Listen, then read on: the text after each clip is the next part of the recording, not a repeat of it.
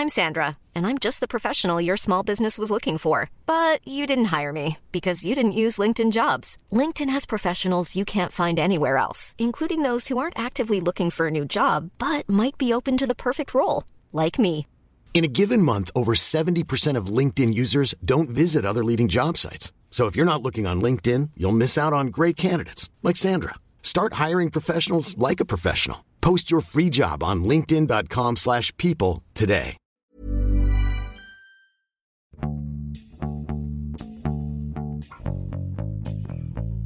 欢迎收听艺术有毒，我是 Sammy。今天我们有两位大来宾，非常的有噱头。然后这两位来宾呢，我如果简单的介绍一下，呃，艺术圈内的这个艺术行业从业人员，可能都曾经知道有一个微信公号叫做“天下医书”。呃，这是我完全自己的总结啊！我就说“天下艺书”是一个什么样子的公号呢？是一个讲述（括号揭露）艺术市场内内幕的一个 自媒体写作的这么一个微信公号。我们今天很高兴的请来了“天下一书”里头的一书和二书两位第一次现身。然后，呃，一书呢是。两位都是跟我一样啊，现在目前都是 base 在伦敦的。然后一书的身份应该算是藏家，然后也曾经帮这个英国的很多媒体写艺术市场的评论文章。然后二叔本身呢是工作给呃在一位非常大的欧洲家族做这个家族收藏的管理。我大概简单的介绍了一下一书和二叔的身份啊，我可能先请一书二叔再跟我们来详细的说一下两位的这个具体的身份。一书可能先开始。哦，好，就是嗯，我是一书，对，然后我其实 daytime job 就是我白天的工作主要是在呃科技和创业，然后呢，具体来说是金融科技这一边儿。然后我之前因为在其实我一开始也是在艺术行业做过一段时间各种各样的工作，包括写文章呀，包括就是拍卖行等等一级市场，所以我一直对艺术行业有非常。大的兴趣，然后有一些自己的这个观察和想法，还有可能一些看到的东西，还蛮想跟人分享的，所以后来就做了这个“天下艺术”这个公众号啊。然后后来就是也是因为太忙了，所以就是就是自己本身的这个科技和这个创业公司这边的事情实在是事儿太多，就没有时间来继续写这个公众号了。大概就这么一个情况。嗯，那二叔呢？刚才我简简单的提到了一个这个大家族的这个收藏管理，还有包括这个天下医书微信公号的一个写作。对，当时做天下医书的时候，记得当时的介绍是潜伏在国外大画廊的一个什么什么这样介绍。对，当时是潜伏在国外的一个大画廊做做一个小销售员，后来呢就。来到一个欧洲的呃三代收藏吧，然后第一代的时候是从七十年代开始，呃，现在老板的父亲呃购买了一些呃印象派跟现代艺术。呃，特别是在八十年代末九十年代初，日本经济垮掉的时候，那时候当时的还是有一些不错的呃收藏机会这样。然后我的老板现在呃主要是收藏一些比较重要的战后，呃像贫穷艺术、美国的 Abstract Expressionist，然后还有德国的一些这种呃这这些战后艺术家。他的孩子呢，现在也都成年了，比我稍大一些，这样这样的年纪，嗯，就是更要更更当代一些。然后工平时的工作可能就是从看拍卖、看预展，然后选一些就适合我们我们收藏的作品。要以嗯别人给我们 offer 的时候，我们我们做一些 research，做一些研究，呃，价格上面的一些分析，然后到比较零碎的作品的。保养啊，呃，运输啊，在家里怎么怎么挂一挂，呃，这些事情。所以我就是想回到这个这个微信公号“天下一书”，我不知道“天下一书”，我现在查到最后一篇文章啊，是二零一八年的二月，是从什么时候开始的？是二零一五年初开始的吗？呃，我也不记得了。说真的，不好意思啊，就是呃，没有复习，就是之前是历史是什么样的。嗯，就最开始就是写这个，就是因为呃，就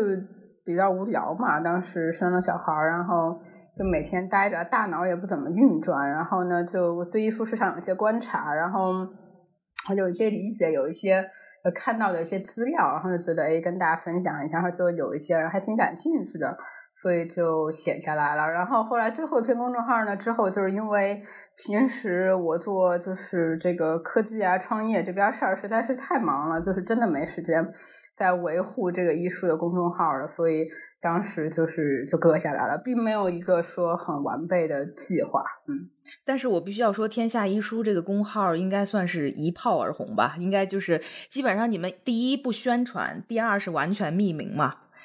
在匿名的情况下，然后因为这个非常高质量的这个文章内容，所以我觉得在在在这个艺术圈当时的这个讨论，还有各种转发的这个关注度都特别的高。然后包括我刚才那一个小时就不停的在翻你们文章，我觉得你们的那个整理工作还挺好的。现在再去点那个书的心血，然后里面就是有所有你们把文章分类，然后每一篇文章你都能看到底下的这个大家的反馈和留言。我现在看起来都觉得特别有趣。因为你现在在看那个零五年，呃，不是一五年、一六年、一七年，尤其是这这三年的这个文章，就这所有的观点或者是很多的这个信息量，到现在依然很有效啊！我就觉得这个是非常难得，而且你们好像之前就一直以来都是匿匿名，对吧？就没有人知道你们是谁。嗯，其实艺术圈还挺多朋友知道的吧，就是有一批朋友知道，然后呃，就因为我觉得。就匿名的话，写东西没那么压力大。就是反正其实说真的，我也就我本身的真名也比较就是无所谓，无足轻重。所以我觉得用哪个名字可能都一样。然后，然后不如换个比较就是 gender neutral，就比较。嗯，给人感觉性别上没有那么明显指代的一种身份，我觉得比较当时是这么想的，不想让他觉得我是个女的，还是个男的，还是个什么样的人，就是无所谓嘛，因为一切都是希望是比较呃 fact based，就比较以事实为根据来聊一些东西，然后嗯，对，大概当时是这样一个初心，嗯，所以还有还有人吗？天下一书团队里头还有除了一书二书，还有三书四书吗？呃，就大家都特忙，就是大家都自己好像有一摊事儿，然后所以说就有点没坚持下去，也是对不住大家读者。嗯，对。那你们后来你们两个人有你们怎么分工呢？就是你们的找话题，或者是都是都是一书去。其实 Sammy 你去看啊，主要真的是都是一书，二书只是偶尔。心血来潮，然后被一书逼稿，连续逼稿逼两个月之后，能挤出来一篇而已，一共可能也就没写那么几篇。对，但是当时我是在画廊工作三个人的，对，就补充一下，不要感觉我 take 了所有人的 credit。我们一书有三个人，嗯，然后其中现在有两个人都在 the technology 和就创就是就是 startup 这个这个这个 circle，然后对，然后大概是这样，但大家都挺忙的，所以就。没有坚持，就没有再继续了。明白。但是我们今天好，所以今天我们回到正题。我们今天要聊的这本书也是医书推荐的，然后主要是医书推荐的书，我觉得就必须得看啊，必须得 读，肯定特别有干货。是二零一五年出版的一本，应该是这个挪叫什么挪威的。挪威的这个藏家，然后他本身也是个律师，是一个出版人，也是一个探险家。可能我后来发现他探险家的身份可能更加有名。他前两年还出了各种关于探险，去什么单人走到南极的那种书啊，然后关于他怎么去爬那个喜马拉雅山啊等等这些书。他好像探险家的身份更加有名。呃，所以他出了一本，二零一五年出了一本这个叫做《A Poor Collector's Guide to Buying Great Art》。我不知道这中文怎么翻译。嗯，就是一个很穷的藏家，他 就是买艺术的指南吧。嗯，对，而且他他是他还写了 Great Art 嘛，就是购买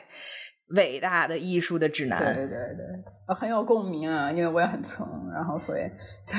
对，所以我就就特别想知道，就是艺术为什么开始要推荐这本二零一五年出版的这本书？这本书我觉得好像，反正在中文世界里的讨论度。不太高，但是我后来知道它有有翻译成中文，不不重吧啊，嗯，觉得，然后对，然后呃，我觉得其实这本书，我觉得和那个遗书写过那个《Confession of a Poor Collector》，其实这两个可以搁在一起看，他们也互相 reference，就是这个后面这本书也 reference 前面那个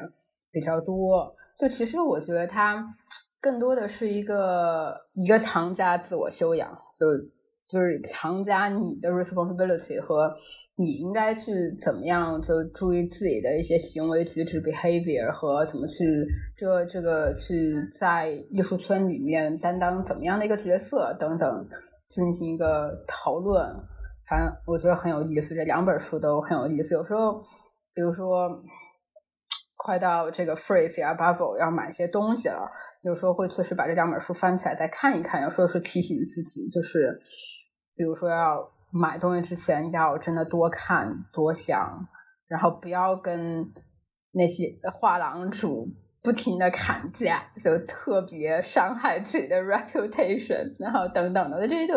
很多东西大家都知道，但是就容易忘。嗯，对，所以我在说那这个咱们主要讲的这本书之前，再说一下那个刚才一叔说的那个小册子啊。这个小册子是一九七零年一个美国的藏家写的，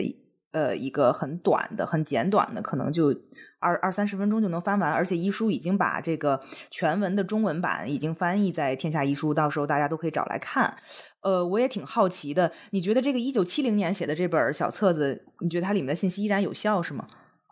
哦，我觉得特别有效，我觉得它是一本非常长青的一本一本书，基本上我觉得完全还是有效的。嗯，对，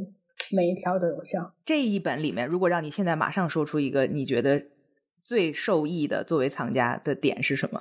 我觉得就是说，我觉得最受益的一点其实是一个，嗯，就是 buy side 和 sell side 的这一个关系，买方和卖方。就是我觉得我们都常常忽略了一点，就是。虽然画廊主大家觉得是 sell side，但是有一些藏家可能对于呃卖作品人缺乏一些我觉得尊重，但不是说我我我我太可能把这个伤害面打击面太广了，但是确实这种状况也比较明显，因为尤其是市场不好的时候，大家总觉得啊这个画廊主比较可能相对而言就很想卖东西呀，哈或者怎么怎么就很 commercial 啊，或干嘛干嘛。然后呢，就是对他们，就是说有的当然是很好，但也有一些藏家可能缺乏对他们的基本的尊重。但是我觉得，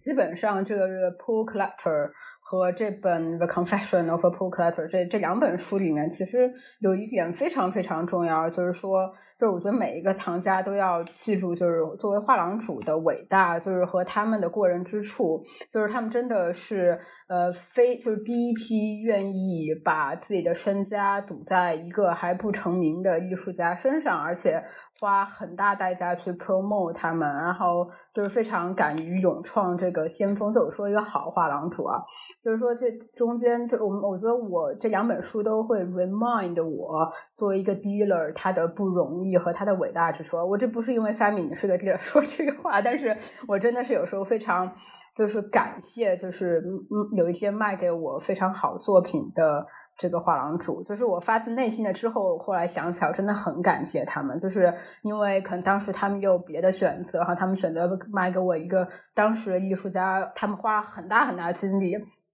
卖给我一个几千美金的东的的东西，给我讲了很多很多。然后呢，过了几年之后，这个现在这个艺术家非常的就被更多人认可了，也变得非常相对而言很 successful。我就反过来，我就觉得这个画廊主其实 do me a huge favor。他不光就是 educate 我，让我变得比之前要稍微聪明一点，对这个艺术家来说，同时。他卖给我一件很好的作品，然后如果我现在要来买，我可能要付四五倍价格，都买不起。所以就是这个，我觉得这个这两本书经常能 remind 我这件事情，就是我要呃尊重画廊主，而且就是有时候我还蛮就敬佩他们的，因为他们会去代理一些可能我觉得就根本就卖不掉的艺术家，就是这是非常有勇气的。嗯，没错，我觉得这两本书里头真的都是。都是特别给画廊主面子，我看了挺感动的。就作为一个画廊主，就是说你要尊重他们，你要想他们的这个他们的身份啊，就是这些人是怎么样，你要跟画廊主搞就是很好的关系啊。所以我们现在进入正题啊，就是我今天非常懒的，就是并没有准备特别多的提纲，我就想顺着这个这本书，因为这个嗯，这个挪威的这个藏家哦，说一下他的名字，他叫 Helen Kagi，好像是怎么念啊。好像是念 Helen Kagi，嗯，二叔应该比较会念。对，怎么念二叔？我如果让我读的话，我觉得是 Eiling or Erling K K Kagi。I don't know，嗯，对，嗯，二叔是外国人，所以二叔说没有没有，因为挪威挪威语还是也是也是不知道，所以嗯，对，反正就是他的，因为他本身又是出版人的身份嘛，所以我觉得他对于很多文字怎么去抓住人、抓住读者这一点来说，还是挺有经验的。所以他的所有的小标题，我觉得起的都特别特别 catchy，对吧？就特别能抓住这个人，让他想读下去。首先，这个咱们就不说他这个他这个呃叫什么呃书名就。就已经够够 catchy 的了，所以我们就按照他这个方面，他的这本书的结构往下走的话，今天我们主要聊收藏，那么希望两位能从就是买东西或者藏家的身份来给我们分享一些，就是你看到这本书还有你们自己的一些心得啊。就比如说第一个，他开篇第一个问题就是说，很多人都问我说，如果我有五千美金的预算，我要怎么去买到好的艺术品？然后我要怎么开始？我觉得好像这个问题确实也挺多人去问的。这不 apply to 二叔，因为二叔的 budget 没有没有没有，非常非常的 apply，就是我永远的身边都会有人问这个问题，包括我们给就是当然给我我我老板做呃 family office 怎么说啊？家族办公室。家族办公室的办公室里有各种各样的人，就是也有做律师的，也有做金融的，也有做会计的，也有做 compliance，各种各样的同事。那大家很多人都到达了一个程度，就是收入还状况也还不错，嗯，这样的一个程度，也觉得就是有一些闲钱，那那你想买点什么？所以这个问题是非常非常常见。嗯，那你觉得？如果是你，你会怎么回答呢？我一般给这种人有有有两个建议。我说五千块钱，你有两个 option，一个是你买一个一个 established artist 的 multiple，就是比方说一个 edition，一个一个版画，或者是一个一个什么限量的某限量的一种东西。一个比方说你可以买。五千块钱现在可以买什么？你可以买一个。我刚买了一个一个五千块钱东西，我待会儿给你们。五千美金吗？五千美金大概我们就算人民币现在五千美金、五千英镑跟五千欧洲，目前目欧元现在目前基本是一个呃差不多了是吗？我觉得。Anyway，就是这可以买一个，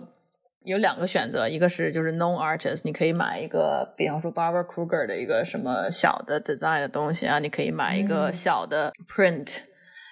或者你可以五千块钱买一个毕业学生的作品，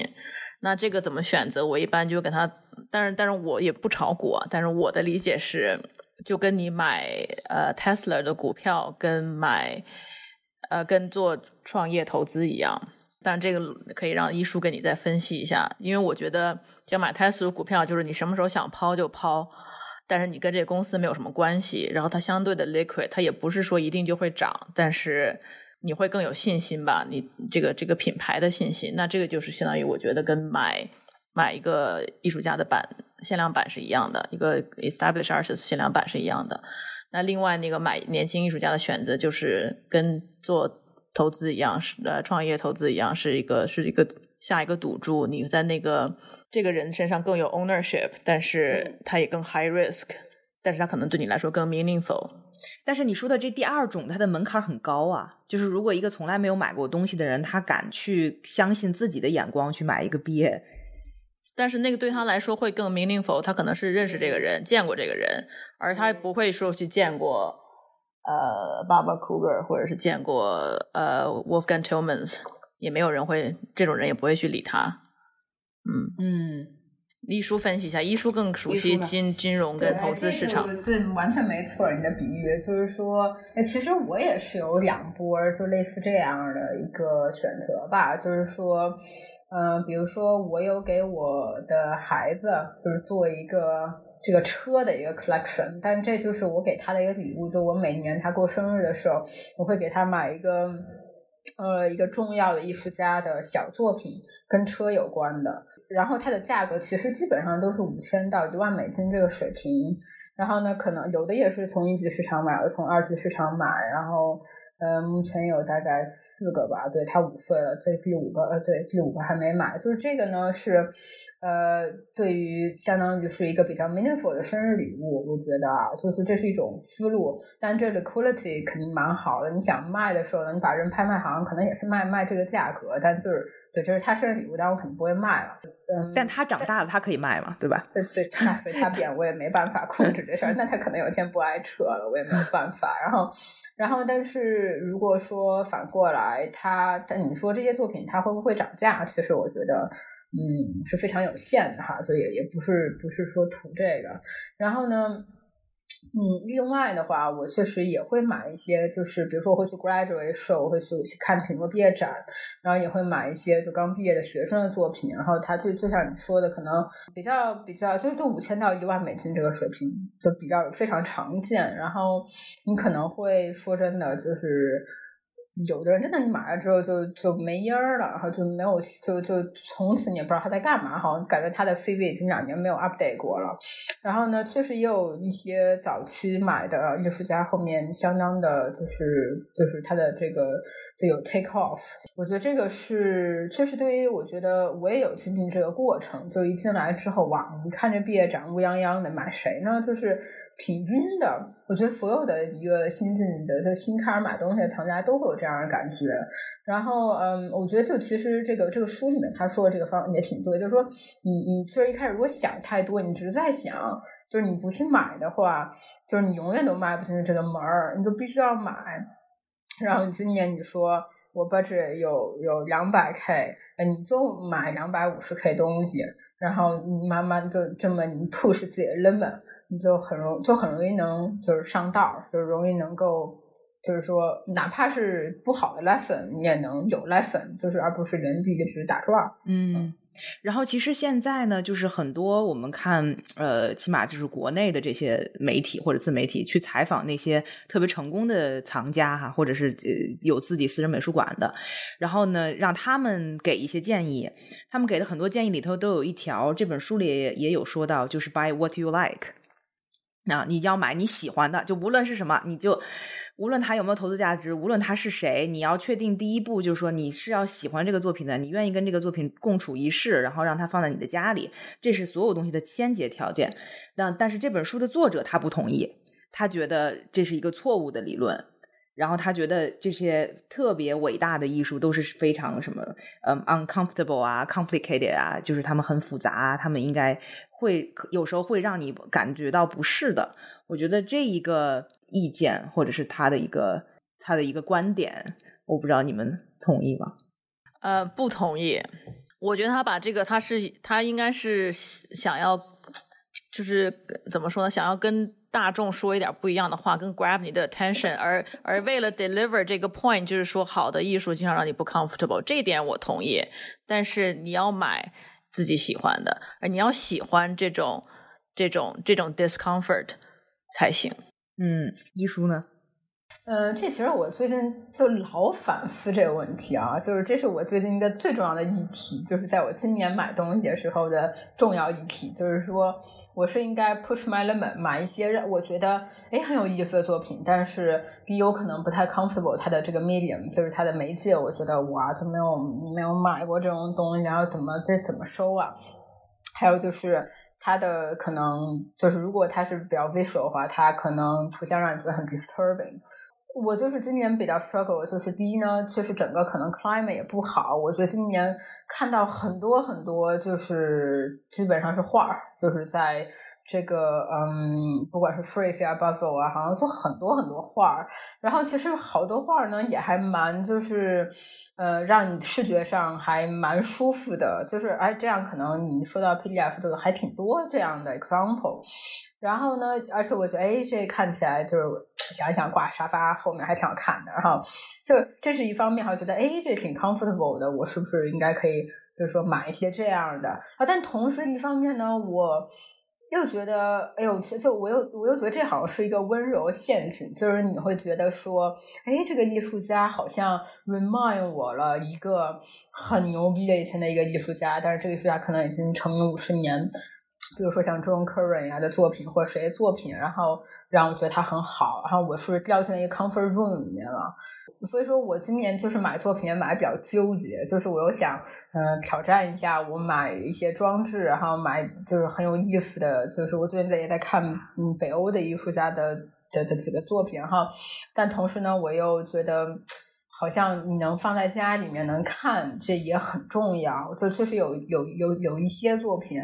我就一直买了之后，可能都六年都没有见过，因为我没有美术馆嘛。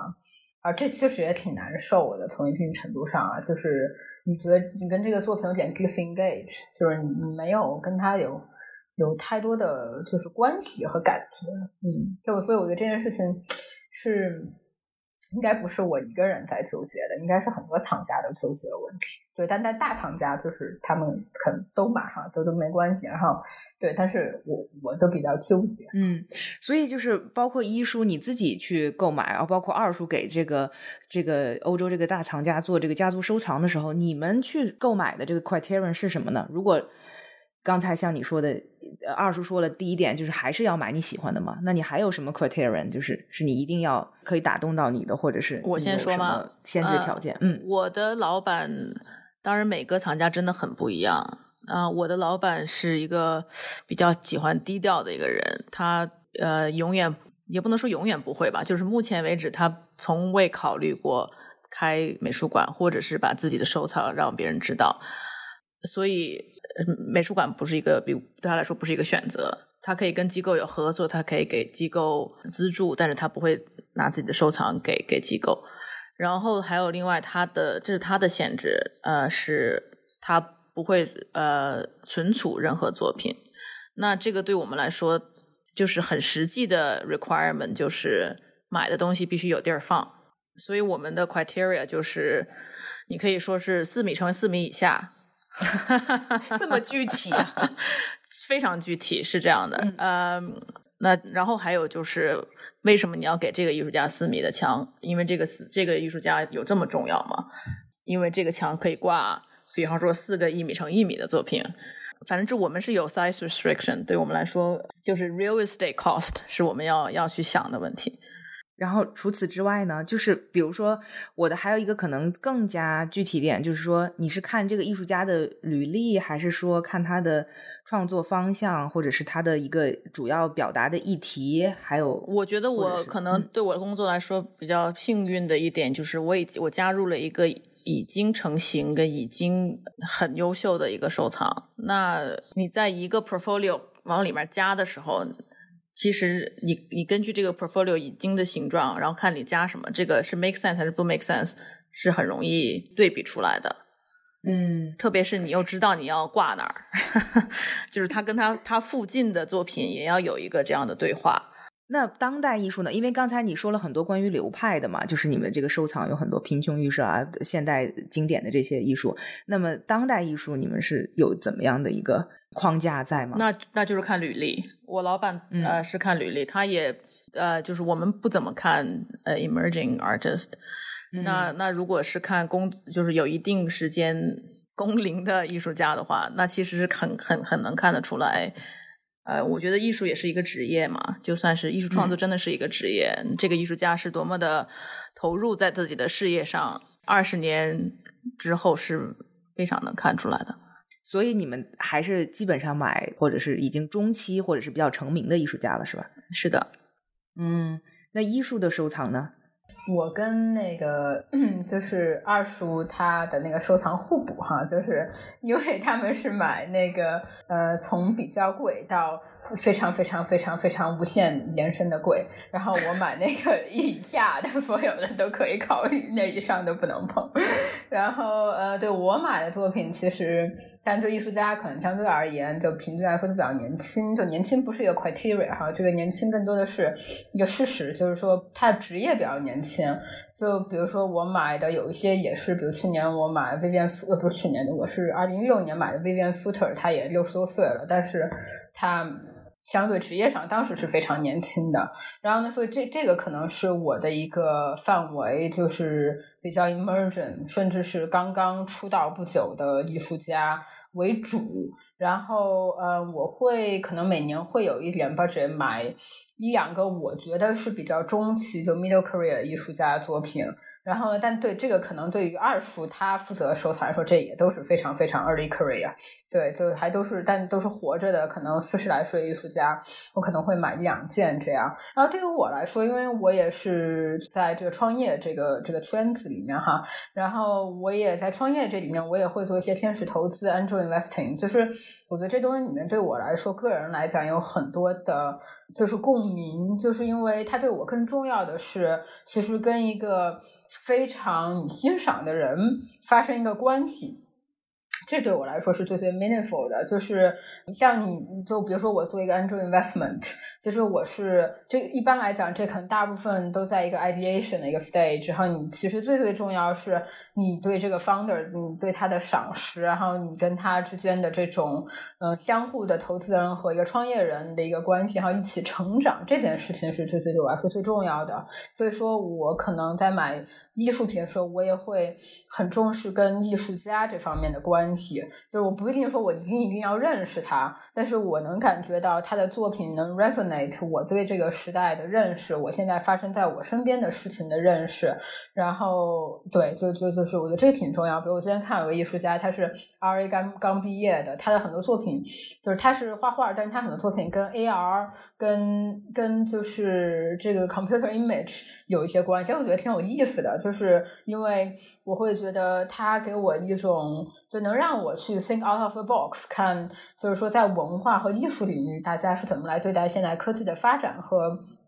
呃另外一种 interpretation，就是这个我觉得呃就是它它不是一个 criteria，但是对我来说比较重要，嗯，所以就是共鸣这一点，我觉得还是挺重要的，是吧？嗯，对买东西来说，所以我不知道一叔，那你买东西你是会去看很多大量的展览吗？就比如说，我们说回到刚才那本小书啊，那本小书就是里面说到，说我我要做的是先要去，不是要去看艺术，可能是先要去呃投资买书，然后把所有什么博物馆啊，或者他非常赏识的这些 art critic 评论人的这些文章啊都看了，是先从书看起，然后包括可能不是看书里的文章，甚至就是这些大。美术馆的这个图录的作品的图，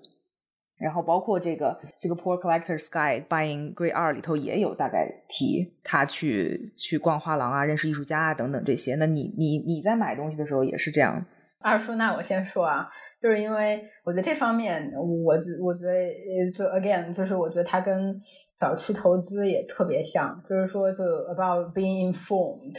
嗯，因为其实这两个市场上有大量信息不对称，而且他学习东西的是有代价的，就是你要花时间，它不是一个就是很多时候，比如说像在二级市场上，你可以就是拿 algorithm 咣一学，然后你就等着看结果就行了，就不是，我觉得就是你必须要投投入自己的时间去去挖掘一个信息，而这而其实这个过程是很有意思的一个事情。我觉得就是我，当然我现在应该看更多展了，因为加上这个疫情，就是我这半年感觉看展看的比较少。但是就是 lockdown 结束之后，我就尽量能每周起码看一个展，因为我觉得就是说一旦就是看展看不多之后，确实就是有一种手生的感觉。就是说，你手生的时候，你看艺术家，你就觉得，哎，怎么看谁好像都挺好的。但是，就是如果你就比如说，在一段一定时间内，哪怕半年、八个月，你大量的看了很多高质量的展览，其实你就觉得有一种被洗眼的感觉，就觉得，哎，就最近感觉比较好，最近的 fans 感觉比较好。我觉得，就是看图录，一定程度上能够有这个作用哈。看 Instagram，现在大家都看 Instagram，还有看网上啊，就是网站啊等等。但我觉得跟现场看展。还是有无法替代的东西，就这东西真的是没办法，但只是就因为这疫情就迈不过去。然后我觉得其实就这跟那个就是做早期投资，就因为我可能跟这些 founder 接触也挺多，就是你不能偷懒儿，就是你偷懒儿的话，你说我不跟这 founder 聊，我跟他少聊两次，就该做工作没做，然后那就反正就是会，就我觉得还是比较容易犯错，就如果不 inform，必不是 being informed 的 decision 的话，我可能呃，那那我可能又要问一个问题，就是说。勤勤恳恳看展览的各种艺术、各各种藏家，那么我们收藏的目的是什么呢？就是你明白我意思吗？就是说我我们看到的这本书的这个藏家，这个挪威的藏家，那么他肯定就是他很喜欢艺术。他需要他有这种拥有艺术的这种欲望，然后他开始建立自己的收藏。那么他有多少程程度是想要去通过艺术收藏艺术来赚钱的呢？那我觉得觉得现在的问题就是说，在中国的这个艺术市场的这个环境下，我们会感觉到是不是太多的这个想要进入艺术收藏的呃买家，大部分都是以赚钱为目的的。肯定是有很多非常喜欢喜爱艺术收藏，嗯，所以我就想知道，就是你们在做收藏的时候，会有这种投资的心理，或者是会有想我未来有一天会变现，就是二叔可能给家族做的这个，怎么说呢？我觉得说实话，我所接触的藏家和我服务的这一家族，就算大家没有说要做艺术收藏来赚钱，大家至少的。一个期许是做艺术收藏，应该是要保值才对的。我觉得要不去想这个的话，我觉得太天真了。没有，嗯，我们不知道哪个藏家真的愿意去砸钱在这个事情上。呃，我不知道这能不能问啊？不能问就可以，你就可以不回答。就是有没有你们有出售过作品呢？就是有出售过，当然会出售，但是出售的我们很少因为作品升值而出售，因为。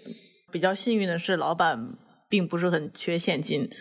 而且一般是越升值的作品，你越觉得喜欢，就跟那个咱们看这本书里也也也说了嘛，对吧？嗯，呃，出手的基本都是有两个情况会出，就是会出手，一个是确实不是很适合我们的 collection 了，collection 就是。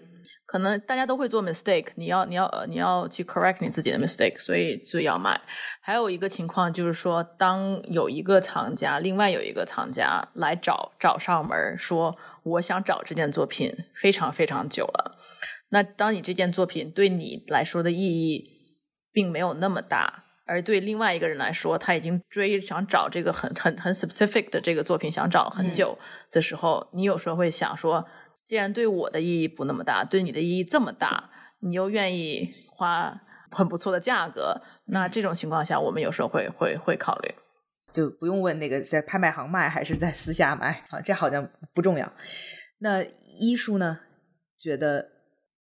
我觉得是完全一样的，嗯，就是，呃，我觉得大家大家好像都特别忌讳说卖这件事情哈，我也就 confess 一下，我也卖过，就是，但我卖两件作品，我都是从拍卖行买的，我觉得我当时就是 correct my mistake，就是当时拍卖行你觉得哎这艺术家就是哎买一个也不错，然后东西也没看，激动就就拍了，然后拍完之后回去不喜欢呗，或者是就觉得就不对，就反正跟你气质不合，然后。你就是就是你跟他的共鸣，可能就是完全 base 在当时呃电脑上一张 JPEG，然后你觉得好像比我知道艺术市场便宜很呃很多，我就买了那种。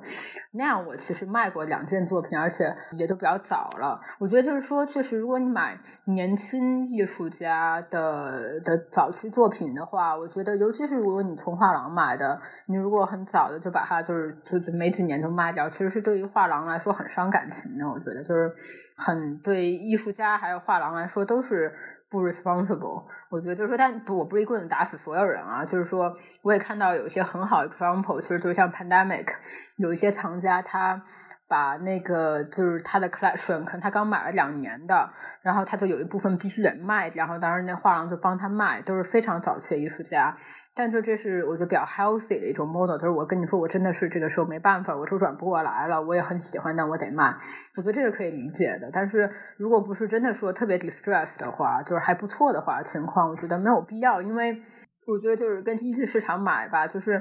嗯，尤其是就像那个这个书里面说的，就是当一个艺术家，当他现在 doing really really well，然后他的作品可能四五倍了，你也知道一级市场价涨了很多了。就是你会觉得说，我我挺喜欢这作品的。当时你买的时候，你肯定还是喜欢买的嘛。然后你现在把它卖掉，你要再买回来，你要再花五倍的价格，就这这是很难想象的，所以就肯定不会卖。然后呢，如果说这作品就是没怎么，这艺术家也没什么信儿了，那肯定卖不掉。所以说，我觉得就是说，呃，一级市场上，我觉得就是说，因为我也做就是金融相关的投资，我就觉得。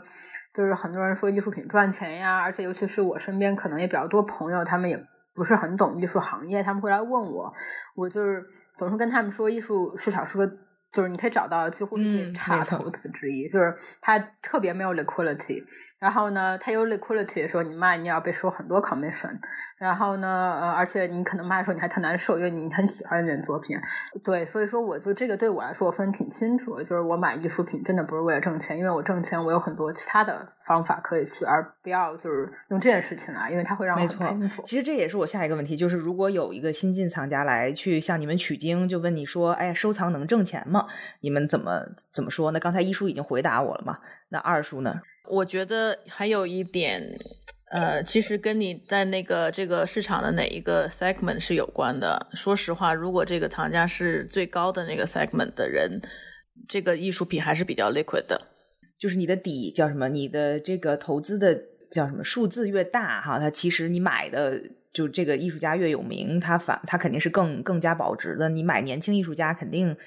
它的这个不稳定性是很强的嘛。对，是的，然后而且而且更更 established 艺术家，他有一个 established market，所以说他他 liquid 的他他 liquid 的原因兑现比较容易的原因，是因为大家对他这个价值有一个共识，大家很多人不用去看，大家都知道这个大概应该什么样的价格。然后刚才其实其实我不是我刚刚说看这个看这个简历什么什么多重要吗？对我们来说。但是我我觉得我看这本这本书，就是说，他其中他说到，在一百一十八页，他说到我后来决定我要关注收藏场，就是哪种艺术家，就是还没有在没有在 institution 没有 representation 没在没有 galleries 没有参加 fair，我我要限制我自己去收藏这样的艺术家，我就看到这一点时候，我觉得好有意思，好佩服他。为什么呢？因为我觉得我们现在现在看 Instagram，然后现在就是人就是 word word of mouth，就是很容易陷陷到一个那个螺旋里，进到一个圈儿里。就是你 Instagram 关注的艺术家，是你很多朋友和你很多你欣赏的策展人，你和这些人关注的艺术家。然后这些人不关注艺术家，你说你看一下，你觉得哦，可能是我 bad taste。这个看来，这个这个艺术家可能不值得关注，因为没什么别人圈里的人关注。他有那种就像是 Facebook，像像就是被推广告的那种感觉，和 Google 被推广告的感觉。就是你你这个人越左派，被给你推的内容就越左派；你这个人越右派，给你推的内容就越右派。那我觉得，就是看简历啊，或者什么这种这种收藏，有有有很这样的危险特别大。然后我自己也对自己现在越来越怀疑，就是 Instagram 对我来说到底是一个好的。还是一个创造更多 bias 的这样的一个，哎，那你们看《Social Dilemma》那个那个 documentary 了吗？还没看，看我好像 都不不敢看，我觉得有点，看了就是又会更怀疑自己心里的呃自己的一切的行为，然后，对我觉我觉得你刚才说没错，就 social media，我觉得它有这种放大效应，太明显了，就是嗯，而且我觉得就是我看这本书，我觉得也就老 remind 我一点，就老提醒我一个事儿，就是说。就你你我买东西老喜欢找别人的 consensus，就是就是说，你觉得好不好？艺术家，哎，是不是对哈？是不是我我我我看东西太少了？然后是不是因为我就是说最近都没怎么关注这个很年轻的时候，我是不是我怎么就觉得这艺术家好呢？然后我来我问多问几个人吧，问五个人，四个人说好的买。然后呢，有时候有有人会有这样的一种。就是说，这种寻求 consensus 的这种，我觉得倾向，但其实确实这东西是不是对的？我觉得这事儿就真的不对。买东西都是都是就是要找这种 consensus 的民主投票好了。就是，所以我觉得，就是这也是我最近在反思的第二个事儿，就别别别再问人了，就是不能问人，就是对琢磨。而且其实 那个说到 Instagram 啊，你们会从 Instagram 去找艺术家吗？会。会呀，现在没有其他特别好。对，而且其实刚才说到 consensus 也是这个问题，就有的时候我自己很激动的看到一个艺术家，然后我一点他，然后发到发现我已经有二十多个共同的朋友已经 follow 了他，我就说哇，这个人肯定很厉害。对，这个人已经很红，我已经晚了，没错。但是我就 已经就觉得哦，这些人已经认证了，然后这些人可能都是一些，比如说某一个美术馆已经关注了这个艺术家，然后某一个很好的机构已经关注了艺术家，某一个大画廊已经关注了这个艺术家，我就说完蛋了，这个他已经被这个 validate 很好了，对对对，被盯上了很久了，所以就 Instagram 是肯定是会给给人这种这种错觉。那你们都怎么去嗯 Instagram 找艺术家呢？或者看什么渠道呢？你是关注某一个号，还是说去？没有，我觉得这其实就是比较。Random 的很多时候，就因为你溜圈朋友比较多嘛，大家有时候会发，然后呢，连来连去的，有一些艺术家都比较年轻的，其实就像你说的，哎，有时候你会发现这人怎么我有四十个朋友关注他，我怎么没听说过这人呀？哎，先关注上再说吧。然后呢，然后过一会儿你忘了，然后呢，过可能半年，这人又 pop out 出来，说，哎，对，这人还挺有意思的，然后你就开始可能 serious 想要买他或者干嘛的。然后有艺术家可能就纯是你觉得他作品感觉还不错。然后你就关注一下，然后有时候做又被 remind，他可能作为个展，他在那狂发，然后你就想起来这人了，就会会有这样的，嗯，就主要这半年大家都不能出去看展，就是天天没事儿就就拿着 Instagram 在那翻。所以二叔呢，因为你们买的这个 level，我不知道 Instagram 对于你们来说是不是过于。就是太 emerging 了，这些艺术家都太新了，我觉得。呃，我自己个人是很愿意看。那从工作的角度呢，呃，基本可能很多艺术家就是我们，比方说我们会收藏的，可能也也很多艺术家已经不在了嘛，所以也不可能他们有有 social media，但是有的 hashtag，所以你有时候会 follow 一些 hashtag，就是这个艺术家的名字。然后你会关注一下谁有在有在 post 他的东西，然后有的时候是别的藏家或者是别的美术馆、别的 academic 之类的这种人。对，但是我现在越来越觉得，就是自己的品味是不是被 Instagram curated？那你看完 Social Dilemma，你一定会觉得肯定是。所以一叔有在 Inst 通过 Instagram 成功的购买过，就是看上艺术家，然后去找了画廊，然后买买过作品。嗯，肯定买，真的买过。啊，那他买过了啊，不少，我觉得不少。不是，就是说，有的我是通过 Instagram 看见，然后看作品，然后买的。然后有的是，呃，今年买的都没见过真。那你你就是直接 DM 他吗？还是说找他的画廊？呃，我特特不要脸，我我我的脸皮比较厚，这方面就是说，嗯呃不不不是，我就是我一般 DM 他们，他们画廊就是能不能介绍我认识一下？有时候会这样。对我好像没有，好像还有，但我买艺术家基本上都还有画廊代理，可能特别小的画廊，然后他们就给我介绍他们画廊呗，就或者我就直接 DM 他们画廊也行，我也有过这样，我有一半人可能都不回我吧，就觉得就这人怎么就是这哪来的，然后嗯，但也无所谓，其实我也没有发特别特别多，虽然我脸皮挺厚的，但是但我觉得这其实，在我们早期投资也会这样，就是你会。你做半天 research，然后你发现，哎，就在这个 space 这个 vertical 底下有三家创业公司在搞这个，然后呢，那两家都已经被大 VC 投了，没你啥事儿。他第三家好像还不错，然后你就 DM 一下他，在 LinkedIn 上就是骚扰一下他们，说我想给你投钱，行吗？然后就这种事儿也挺常见的，所以我觉得倒还好啊。他们被 DM 也挺开心的，就有人认可他嘛，对吧？他们这 cold intro 找过来，但有的人可能我我有 common friend，我也会就是问他们给我介绍一下，也有也有这样。对，所以对，因为我们今天的时间问题啊，我其实这两本书还有一个非常大的篇章，也可能是因为我过于敏感，就是跟这个在艺术圈里跟谁做朋友这件事情。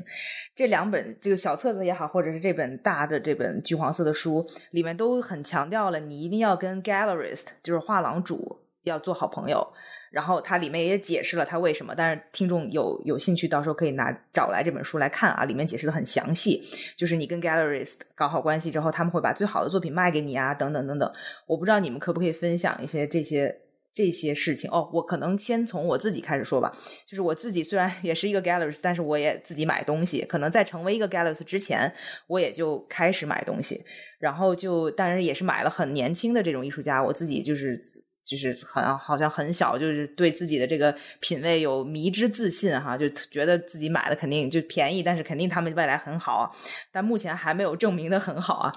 然后，所以我就是在还昨天还跟一叔在微信的时候说，我有自己去呃 DM 一个画廊主，我还给他们的他们在 online viewing room，然后我去给他们发了邮件，然后我还有他的微信，我也给这画廊主发了微信，他一直都没有回我。然后我就觉得这个事情挺生气的，因为我觉得他可能会惧怕我是同行哈，我我可能是一个二道贩子会倒卖倒卖倒卖，但是我依然觉得他应该给我一个机会，对吧？就是先认识我，先跟我聊一聊，知道我大概是一个什么样子的人，是不是一个很 sincere 很真诚的想要买作品的人，再拒绝我。然后现在完全不给我机会，我现在就是直接在撞墙，就是给他发的所有邮件都不回，而且我用了不同的邮箱给他发邮件，然后我给他发的 微信也都不回，我就非常的就是丧气。然后我就跟一叔说，一叔就是安慰我，就说：“哎呀，你要理解画廊主，你要理解他们啊，这种事情经常发生。”对对对，我不是也跟你说，也在我身上发生过嘛，就挺正常的，我觉得。对，所以我就是要回到这个在艺术世界里和谁当朋友，包括你怎么去，就作为一个我们，因为今天聊的是一个作为一个新晋藏家，你要怎么去在艺术界 behave 啊，怎么去，呃，要要要怎么进入的这么一个一个话题，两位是不是可以分享一下？我就说一下，就是我对我这之前，我觉得我刚进艺术圈的时候，我也受不了。我觉得，哎呀，我都把钱要就是就是都送到门口了，求求你，就收下，你都不愿意理我。然后好像就内心比较脆弱，那个时候比较玻璃心。然后后来其实就是说投资做多了，你觉得这东西是一样的，就当就供供需嘛，对吧？就是供需求曲线。当一个一个呃一个 entrepreneur 他。比如说，他他他投一家，就我们要投一家公司，然后突然他收到了很多个 term sheet，然后他。他 demand 有二十个 million，他只能要十个 million 的时候，他都会不理人的。就是那这个东西没有办法，这个也不是说他就是不想得罪你，他也不知道该怎么回你好。我就慢慢想通这事儿之后呢，我可能就是对我可能对有有一些嗯，可能我觉得相对于有点不近人情的画廊主，最开始可能也心里有点过就有点过不去的，觉得说，因为我不太喜欢 play game，我可以我可以接受你过来跟我说，你说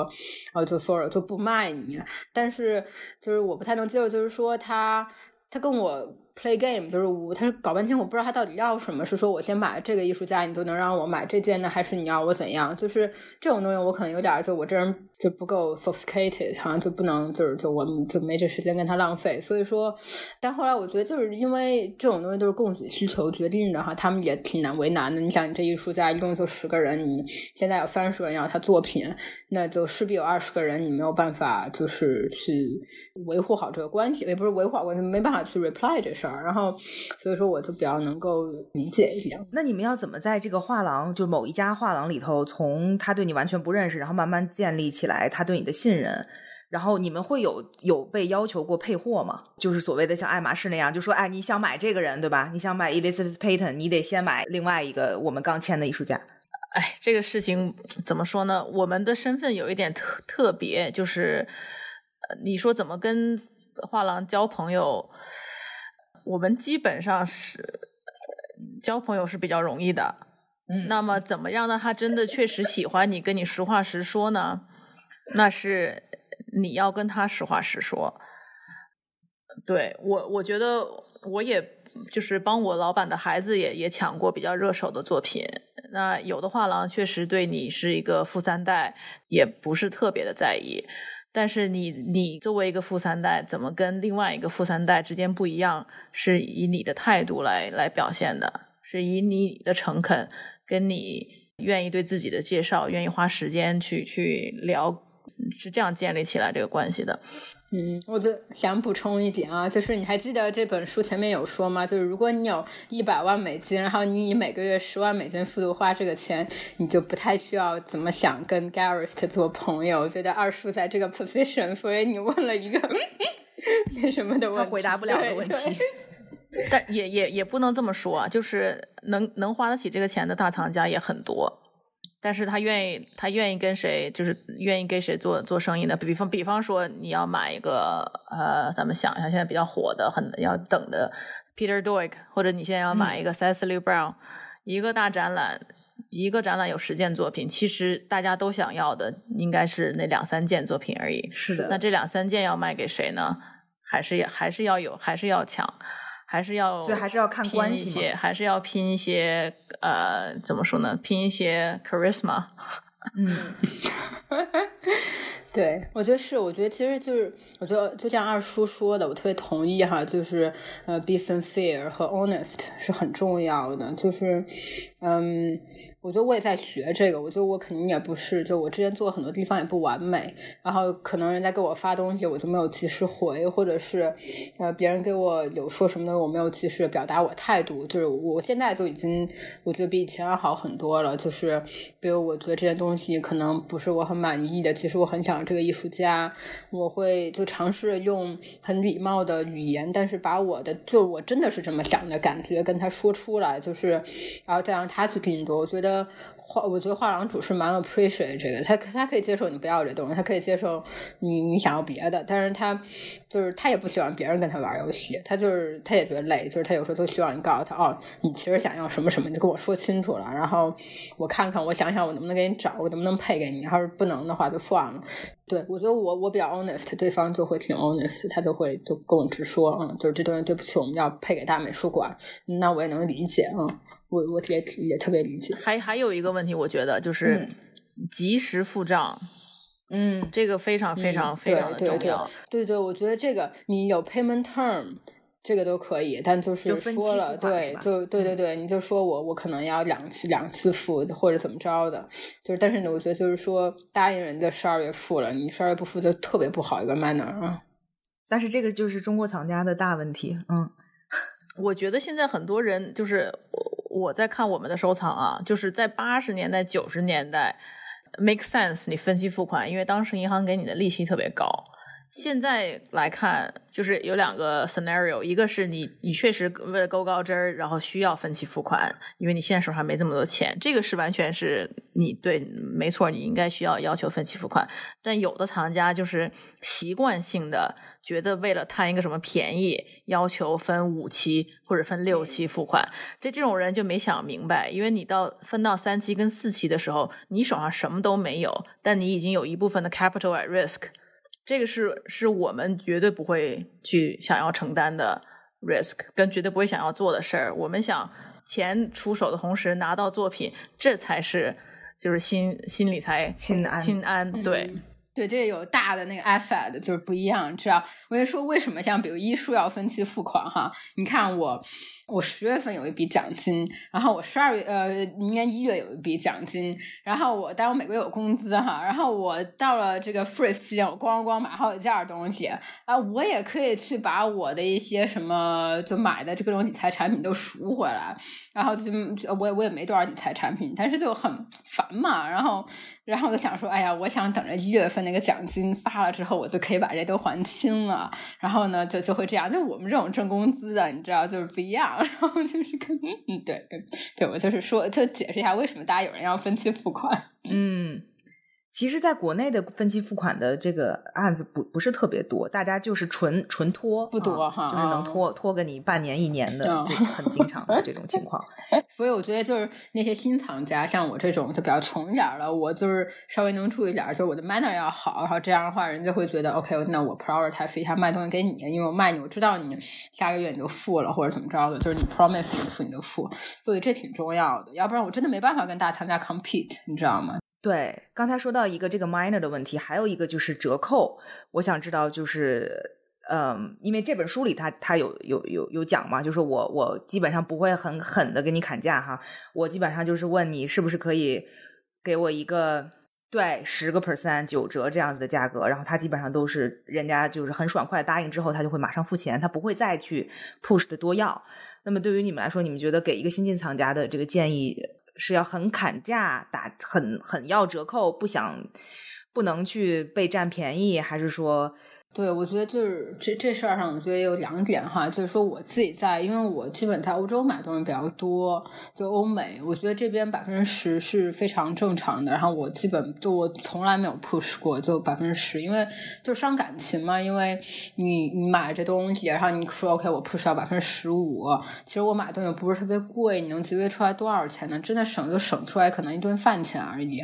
我就是两顿饭钱，然后就是就没这必要，我就当就是请吃个饭也。行，我觉得就是说，我把话放这儿，可能也比较那啥，那以后也不能不能再去要了。但是我在我觉得欧美就百分之十很正常，而且尤其是你又想要一件好作品，你又想在这个艺术家的个展里面挑一个好点儿，然后你还舔着脸去问要百分之十五的折扣，我觉得。就是有点说不过去，人家如果都已经把好作品给你了，你又不是一个机构藏家，然后呢，这是第一，然后呢，第二的话就是，呃，那个，我觉得我听说理论就是说，中国的一般画廊会就是 up mark 一点，就是这样，他把 mark 上去之后，因为大中国一般 e x p i r 会压价压比较多。因为我在中国其实买的不是很多，所以我觉得这方面经验我也就是不好 share，因为我也就没有这方面经验。然后，但我觉得其实海外来讲，就是可以去 push for fifteen percent, twenty percent。尤其是我之前有过一次，我看上了一个艺术家的一套作品，有十几张。然后，但我现在很后悔我没有买，因为那个艺术家就 turns out to be 特别的成功，我就买一张。后来，但当时我就是被 offer，就是说如果你要全部买下来的话，他就当时让给我打个八折什么的。就是说，我觉得这也有有有这种情况，就是就画廊主动的这样说，然后就是完全是看个人的这个情况吧。就是我觉得，就是如果尤其是新进来这个 market，真的不要去就干太损人品的事儿，就花那几几千镑，就是去省那个钱，我觉得不是很值得啊。因为你可能后面还想要好作品啊，而且最后你会发现，如果你买对了的话，就这百分之五真的就完全 doesn't matter。就是你要是买对了，这人就不可能是个百分之五或者是的一个 incremental。就是如果这人你买的不好，这人就没有 market 了，那其实他多百分之五少百分之五，其实也 doesn't matter。那二叔要给新进藏家的建议呢？怎么砍价？呃，我我的建议是你把这个球打到这个画廊的场里，你说我要一个 discount，你能给多少？他给多少你就要多少。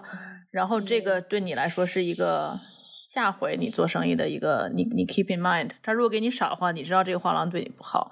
这个他如果给你不错的话，你自己心里也有个数，下回再跟他做生意。我觉得你可以。这样表那如果这个画廊就说我们这个艺术家，比如说便宜，或者这个艺术家他很抢手哈，我们就一般来说都没有折扣。那新进藏家怎么办呢？我就愿意，我就我就我就买了，你就接受了。我觉得是这样，我觉得是你要提我我我觉得所有的人都要问这个问题，而且你你不能忘了问这个问题。然后你就看这个画廊，但你要问的是有一定的技巧性，意思就是说画廊你看着办。然后你看他怎么办？好，这这还是一个挺好的 tips。但是二级市场是很不一样的。二级市场你自己二就是你要自己对这个东西有一个有一个定位，然后你去要那个价，而不是说反反复复的增增长长一点这种叫英语叫 haggle，我不知道汉语怎么说。你要你自己的要明确，而不是说为了压低而压低，只是你觉得这个价格差不多，你就二级市场跟一级市场挺不一样的这一点。那最后最后的一个问题，就是还是最后总结到这本书上啊，就是你们还有对这本书还有什么 take away 吗？觉得这本书最值得学习，或者你们觉得最重要的还有吗？没有就我觉得没有没关系。我说的那一点就是，其实大家都可以自己考验一下自己，专挑没有 network effect 的 artist 关注，专挑 Instagram 没有跟你 common friend 的人，考验一下自己的这个眼光。我觉得我我觉得可能最大 take away 就回到第一点，还是 being informed。就是我觉得我们永远不可能达到一个一个程度，就是说你 hundred percent informed，这是不可能的。就是大家的就学习到知识或者是知道的东西都是有限的。但是我觉得就是艺术市场特别有意思的一点，也就在于说它能满足你的好奇心和求知欲。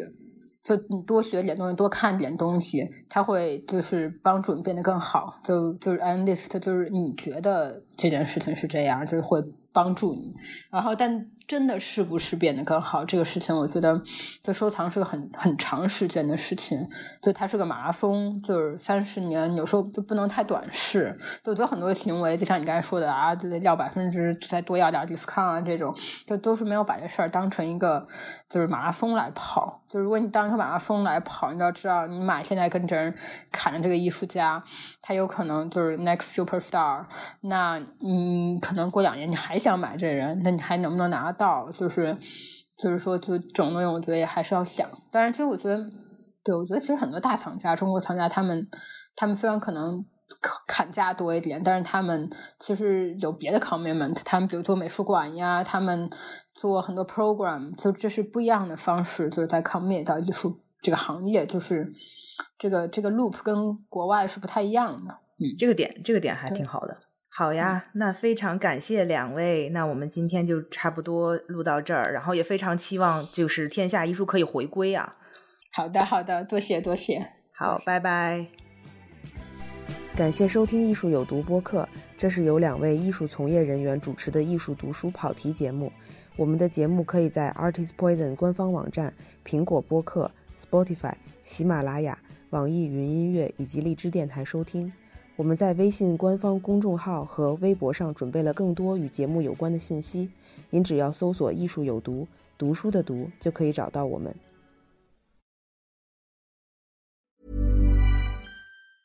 Mom deserves the best, and there's no better place to shop for Mother's Day than Whole Foods Market. They're your destination for unbeatable savings, from premium gifts to show-stopping flowers and irresistible desserts. Start by saving 33% with Prime on all body care and candles. Then get a 15-stem bunch of tulips for just $9.99 each with Prime. Round out Mom's menu with festive rosé, irresistible berry chantilly cake, and more special treats. Come celebrate Mother's Day at Whole Foods Market.